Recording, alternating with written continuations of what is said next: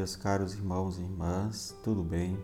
Hoje é dia de podcast e neste sábado da 16ª semana do tempo comum, escutamos uma das parábolas mais importantes da mensagem de Jesus sobre o joio e o trigo. Ela possui uma riqueza espiritual e psicológica que pode nos fazer parar para revisar nossa própria vida provoca um questionamento muito profundo sobre como conviver com as nossas fragilidades e como erradicá-las sem nos causar mais danos. A pergunta principal é: que atitude devemos ter diante dos nossos erros, dos nossos pecados, que às vezes sentimos que são parte de nós? Como separá-los de forma correta do bem que também é parte de nós. Nos faz até lembrar daquela frase de São Paulo aos Romanos: Porque não faço o bem que eu quero, mas o mal que não quero, esse faço. Mas se eu faço o que não quero, já não sou eu quem o faz, e sim o pecado que habita em mim. Jesus fala por meio de palavras simples e hoje Nessa comparação, ele procura demonstrar como funciona o reino de Deus em nós. O joio e o trigo servem como metáforas da nossa vida. Nos leva a pensar sobre quanto somos responsáveis por nos desviar do bem, tentando destruir o mal de forma errada. Vamos então analisar esta parábola através dos personagens. Sobre os criados eles perguntam sobre quem semeou o joio no meio do trigo. Na mentalidade dos criados, reflete a nossa mentalidade na sociedade, em nossas relações interpessoais, buscar quem tem a culpa. Tem que tirá-lo do meio, vamos castigá-lo por esse mal, vamos erradicá-lo já. Essa é a mentalidade. Já a atitude do dono do campo é muito mais serena. Não interessa ao dono quem é o culpado, mas como salvar o trigo.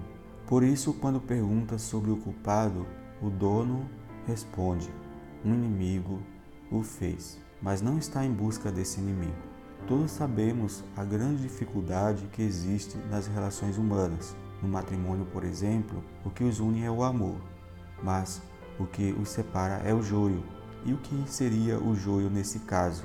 As desconfianças, os ciúmes, as fofocas, as intrigas, as traições, apontar os defeitos mais do que as qualidades, as correções destrutivas, no fundo estão tentando erradicar o joio e levando junto o trigo.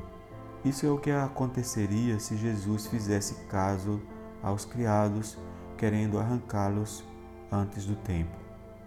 Cada um está tentando arrancar o joio um do outro. Quando nos preocupamos em buscar culpados para tudo, sempre terminamos fazendo mal ao outro e deixamos de tentar salvar o trigo. Esse dono do campo sabe que, na medida em que crescem o joio e o trigo, se tornam diferentes. Se olharmos o trigo maduro, é diferente de qualquer outra coisa. A estratégia dele é que o trigo ganhe força e se diferencie do joio e ao momento certo eles possam ser separados corretamente. No fundo, está querendo dizer: demos força ao bem, porque ele certamente é diferente do mal. Essa parábola nos oferece misericordiosamente a possibilidade da conversão. Jesus quer que sejamos capazes de perceber nossos erros e corrigi-los.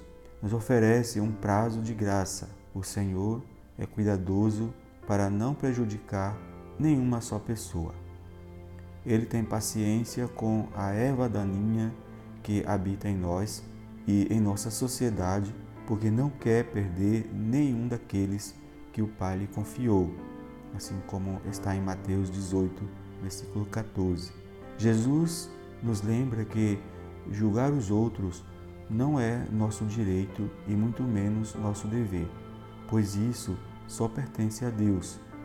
Ele conhece a possibilidade das nossas quedas e retrocessos que pode haver em nossa vida, porque Ele nos ama, nos respeita e oferece tempo e espaço para romper com a corrupção que habita em nossos corações e por isso não estar de acordo com os fanatismos e as intolerâncias. Vamos meditar nesse dia a riqueza desse Evangelho. Seu amor e paciência são maiores do que nossa maldade. O que isso sugere para a nossa vida hoje? O que esta palavra exige de nós em relação ao próximo? Bom dia, Bom fim de semana para todos. Que Deus vos abençoe em nome do Pai, do Filho e do Espírito Santo. Amém.